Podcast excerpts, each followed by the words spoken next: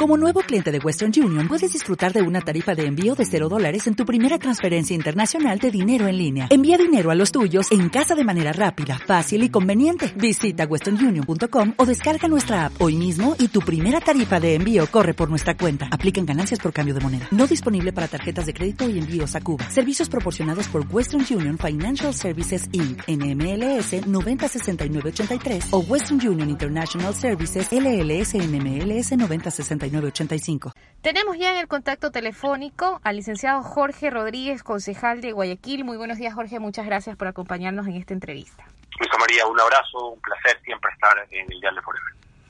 Bueno, Jorge, tenemos una nueva ordenanza, ¿no? Y protocolos de distanciamiento social para Guayaquil. Creo que vale un poco la pena explicarle, primero que nada, a la ciudadanía eh, eh, en qué consiste la situación actual en la que estamos, porque esta semana hemos visto muchos, muchas novedades de negocios que han salido a trabajar y que lamentablemente han sido clausurados y también mucha más gente en las calles.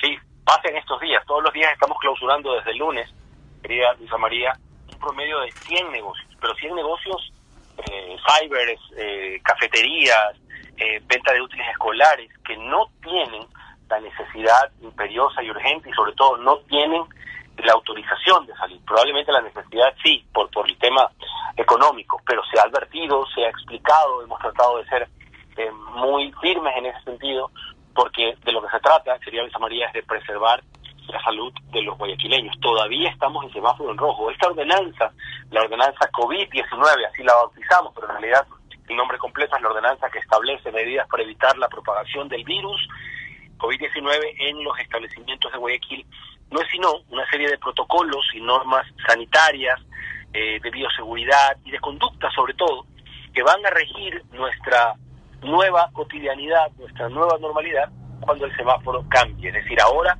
seguimos bajo las mismas condiciones, semáforo en rojo. Una vez que pase amarillo, habrá cuestiones que adaptar desde la infraestructura física de las empresas. Tú y yo somos periodistas y conocemos salas de redacción, pero también hay otras empresas que brindan atención al público y, no, y o no, y tienen a sus empleados casi uno encima de otro, por graficarlo, ¿verdad? No es exacto lo que digo. Entonces, ahora tendrán que condicionar su estructura, su infraestructura interna, para que haya una separación de al menos dos metros entre cubículo y cubículo.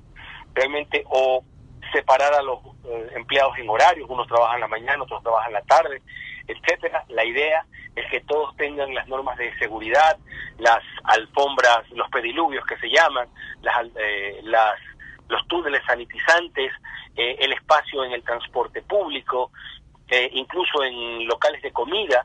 ¿Qué pasa si la mesa es de un metro por un metro? Solo puede estar una persona. Si es de 80 por unos 50, pueden estar dos personas, pero en diagonal, no mirándose frente a frente y entre mesas. Sobre todo en los restaurantes del centro va a ser muy difícil. Tiene que haber al menos un metro y medio de distancia. O sea, son una serie de normas eh, y protocolos, además de sanciones, el artículo 11 establece sanciones, para quienes eh, incumplan todo lo previsto, todo lo escrito en esta ordenanza que no hace sino tratar de, de, de salvar y prevenir que cada vez haya más ecuatorianos, más guayaquileños contagiados. Vamos revisando un poquito, no por casos. Eh, ahí hablábamos de los restaurantes. Los restaurantes, sin lugar a dudas, eh, van a tener un problema, sobre todo los restaurantes más pequeños, por lo que decíamos, la necesidad de mantener esa distancia. Escuchaba dudas eh, respecto a este tema en las calles y, ellos decían, por ejemplo, ¿qué va a pasar si vamos en familia y queremos sentarnos en comer en familia? En esos casos, ¿qué se puede hacer? Con el dolor del alma tendrán que comer para llevar y, e ir a comer a casa con el dolor del alma. Eh, lo digo porque las normas son muy claras y muy específicas. No más de dos comensales, Luisa, salvo que la mesa sea esas mesas de, enormes de 20 puestos, bueno, podrían ser saltando uno.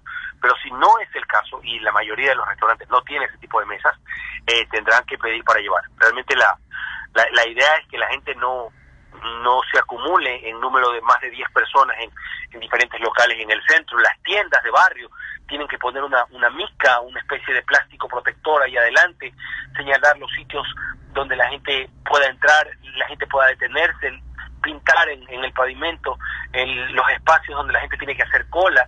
Nosotros estamos acostumbrados a las panaderías, a las tiendas que nos acercamos y prácticamente nos despachamos nosotros mismos Bueno, eso tiene que cambiar, realmente es parte de esta nueva normalidad a la que tenemos que acostumbrarnos, es por nuestra salud, es por nuestro bien, y es una ordenanza que ha sido consensuada, que ha sido eh, adaptada a otras realidades, eh, a otras, eh, otros protocolos establecidos en ciudades como Bogotá, en ciudades como Santiago de Chile, y sobre todo siguiendo recomendaciones de la OMS, de la Secretaría de Riesgos, de la Dirección de Riesgos, de la Dirección de Edificaciones, que era antes la, Dirección de Urbanismo, que fueron los responsables de elaborar este texto que nosotros los concejales debatimos en primero y en segundo debate.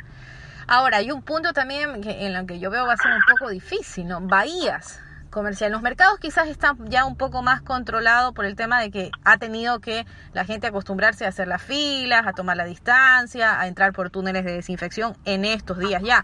Pero ¿qué va a pasar con la bahía? Hay una, hubo una propuesta en el debate, en la primera discusión de la concejal Lidia Aldaz, que decía que la bahía y los mercados tienen que tener su propia ordenanza.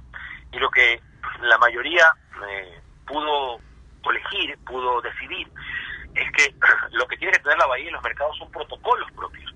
Tienes razón, la red de mercados municipales, los 36 urbanos eh, y los cuatro rurales, tienen una un procedimiento ya establecido con los túneles, con las con las alfombras, etcétera, el lavado de manos, el, el gel sanitizante en, todos lados, pero en la bahía también tiene que haber una serie de planes y protocolos. La bahía, la propia asociación de comerciantes de la bahía, son más de 40 asociaciones, tienen que unirse y tienen que presentar un protocolo para poder para poder eh, eh, atender al público. En esos locales, en esos pequeñitos eh, de las bahías, de los callejones, del paseo Guaynacapa, por ejemplo, cuando uno entra y tienen uno en, uno en base y dos enganchadores, con el dolor del alma los dos enganchadores no pueden estar, tiene que ser uno por local, por la dimensión. Realmente se tiene que establecer un protocolo eh, que se tenga que cumplir para precautelar la salud de las miles de personas que van a comprar.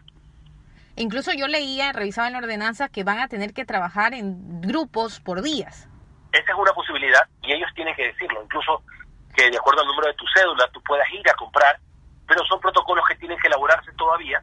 Eh, la misma gente de la Bahía tiene que presentarle a la dirección respectiva, eh, en este caso la dirección de riesgos del municipio, una propuesta para dejar ya establecido por escrito un protocolo. Reitero, todo esto es en un futuro mediano, no es mañana, no es el lunes, porque todavía seguimos en semáforo en rojo y esto es importante, ¿verdad? Que la gente no, no pierda de vista esto.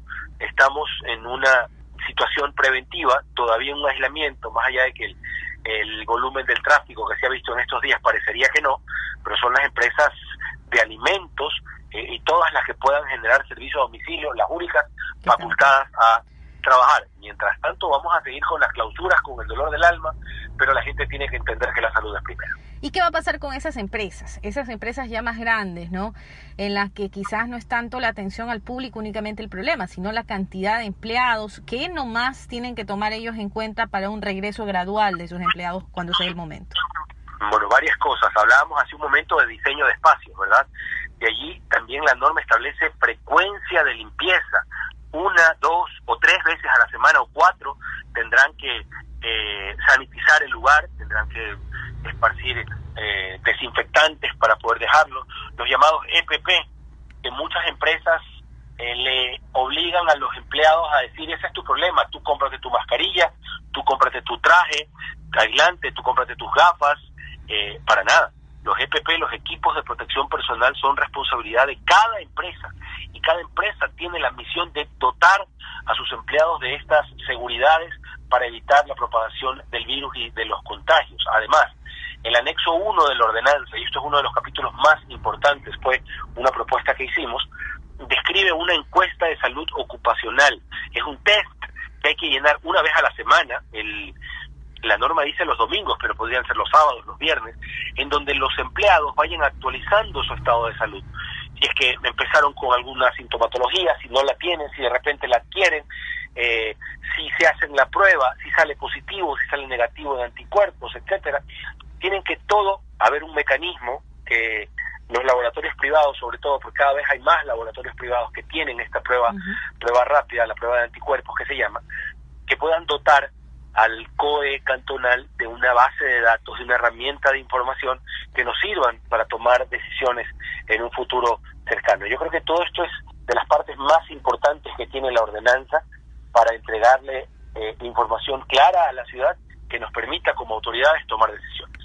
Y hasta ahí hemos hablado de lo que van a tener que hacer los propietarios de locales, los empresarios, pero viene la otra parte también muy importante que es la corresponsabilidad ya del cliente, del usuario, del ciudadano en sí, que vaya y respete, eh, por ejemplo, las señalizaciones en el piso para el metro y medio, los dos metros de distancia. Sí, realmente esta es una ordenanza dirigida, eso se discutió también, principalmente a los propietarios de establecimientos. Son ellos los encargados de hacer cumplir. Obviamente, tampoco le vamos a poner una multa, una multa si quieres ya hablamos de, los montos, no son nada pequeños, eh, a, a, un mal vecino que llega y quiere llegar a la panadería y coger el pan con sus manos. Vamos a entender y se va a establecer a través de la Dirección de Justicia y Vigilancia y constantes operativos la responsabilidad de manera gradual. Esta ordenanza, este texto, esta normativa está dirigida a los propietarios de establecimientos, pero también entendemos que hay mucha indisciplina, que hay mucho desorden y eso tiene que ir normándose, se tiene que ir menguando conforme eh, vayamos saliendo y nos vayamos acostumbrando a esta nueva normalidad. Ahora, el artículo 11 establece las multas, desde los kioscos municipales, los chiquititos esos, eh, incluso a eh, comerciantes informales, esos que caminan y, pueden incumplir en un determinado momento la, la, ordenanza, ellos van a ser sancionados en caso de, de violación a esta en 50% del salario básico unificado, es decir, 200 dólares. Y allí, locales de hasta 30 metros cuadrados, un salario básico unificado, es decir, 400 dólares, y locales de hasta 300 metros cuadrados, eh, seis salarios básicos unificados, es decir, 2.400 dólares. Y también este, tienen para, para el ciudadano, por ejemplo, la del uso de la mascarilla, ¿no? que es una sanción. Que sí, pero esa es, esa es eh, otra ordenanza. Claro, pero está vigente. La ordenanza que regula el uso, el uso de las mascarillas está vigente hace dos semanas. Y sí, previene una multa de 80 dólares, que es el 20% de un salario básico unificado, eh, que es canjeable con trabajo comunitario. Un trabajo, por supuesto, nada nada que lo exponga, sino un trabajo que pueda cumplir eh, para que sentar un precedente, ¿verdad? Para que tenga conciencia y asuma la conciencia que no debe andar sin mascarilla porque no solo es exponerse él, es exponer a toda la gente de su casa adquirir el virus, es exponer a toda la ciudad y eso no lo vamos a permitir. Esta ordenanza estará vigente mientras dure la emergencia.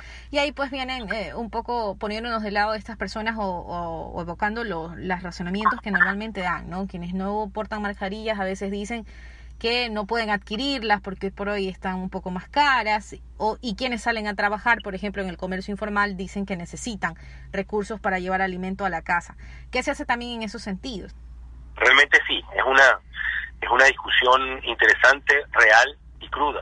Eh, hay una desesperación del comercio informal. Ellos se las ingenian, me ha tocado salir por diferentes motivos hasta antes de, de conocer este diagnóstico que tengo, tengo el virus, en donde ya estoy aislado, y he visto cómo los comerciantes se ingenian para hacer mascarillas de todo tipo, algunas bien hechas, otras no tanto. El municipio de Guayaquil ha firmado un convenio con la Fundación Acción Solidaria que le da trabajo a 90 mujeres que en algún momento estuvieron en condición de maltrato y hemos encargado un primer lote de 2 millones y medio de mascarillas eh, que están siendo entregadas con los kits en nuestras brigadas de atención puerta a puerta. Luisa María, esta es una política pública que llevamos adelante desde el 16 de abril. A estas alturas hemos entregado aproximadamente 80.000 kits. Son 80.000 hogares, 80.000 familias visitados con brigadas médicas, con brigadas de salud, eh, con todo lo que tiene que ver a oxigenoterapia para poderlos ayudar eh, o poderlos derivar en un determinado momento al triaje respiratorio a nuestras clínicas del día, después a, a la ex maternidad que ahora va a ser el Hospital Municipal Bicentenario, o al eh, Centro de Cuidados Intermedios COVID-19, que es el ex centro de convenciones. Realmente todo eso funciona para ayudarnos a distribuir las, las mascarillas, para que cada vez haya un rango mayor de la población. Hoy creemos que más del 95% de la población de Guayaquil tiene acceso a mascarillas y los que no, eh, tendremos que también preocuparnos de seguir generando eh, convenios y posibilidades de entrega, de que la gente tenga eh, algo así como dispensadores que vengan, los coja y, pueda usarlas, porque realmente Guayaquil no va a poder retomar su actividad si todas sus, si todos sus habitantes no están protegidos. Finalmente, quiero transmitir también una duda que me hacía eh, conocer la inquietud que tiene la ciudadanía. Sabemos que eventos masivos eh, pues están prohibidos y quizás sean de las últimas cosas que se puedan tener cuando esta situación de una u otra manera vaya pasando. Pero, ¿qué ocurre también con negocios que tienen la duda? Eh, eh, por ejemplo, gimnasios, me decían, y me decían también centros estéticos por el delicado proceso que manejan, ¿no? Eh, bueno, con respecto a gimnasios, conozco que el protocolo es, hay gimnasios y gimnasios, ¿no? Hay unos que funcionan en locales de, de, muy poco espacio físico, eh, o tendrán que atender de, dos en dos a las personas, eh, o los que están muy grandes, realmente señalar las zonas de actividades como CrossFit o, maquinarias, pero respetando la distancia. Probablemente si tenían para 50 personas adentro, ahora no más del 25%, 30%, lo cual está establecido también en el tema del transporte público, ¿no? Cuando el semáforo cambia amarillo, el transporte público podrá eh, poner a bordo de sus unidades no más del 30% y cuando el semáforo cambia verde, eh, no más del 60%. Es así como nosotros creemos que, que debemos cuidar a la gente de Guayaquil. Así creo yo que el mismo protocolo será para gimnasios, para centros estéticos, eh, creería yo que habría que ver qué determina el COE cantonal, tomando en cuenta que es una manipulación facial, es una es una un tipo de, de, servicio que se da de médicos, seguramente con guantes y todo, pero hasta que no esté autorizado, yo no no quiero hablar de memoria de cuál va a ser el protocolo porque no lo conozco. Finalmente, Jorge, bueno, es un tema de poner de parte también, ¿no? De acostumbrarse a esa nueva normalidad. Creo yo que nos ha costado nos ha costado vidas, nos ha costado lágrimas, nos ha costado hambre en muchos sectores de Guayaquil, podernos acostumbrar, podernos dar cuenta de la magnitud de la pandemia.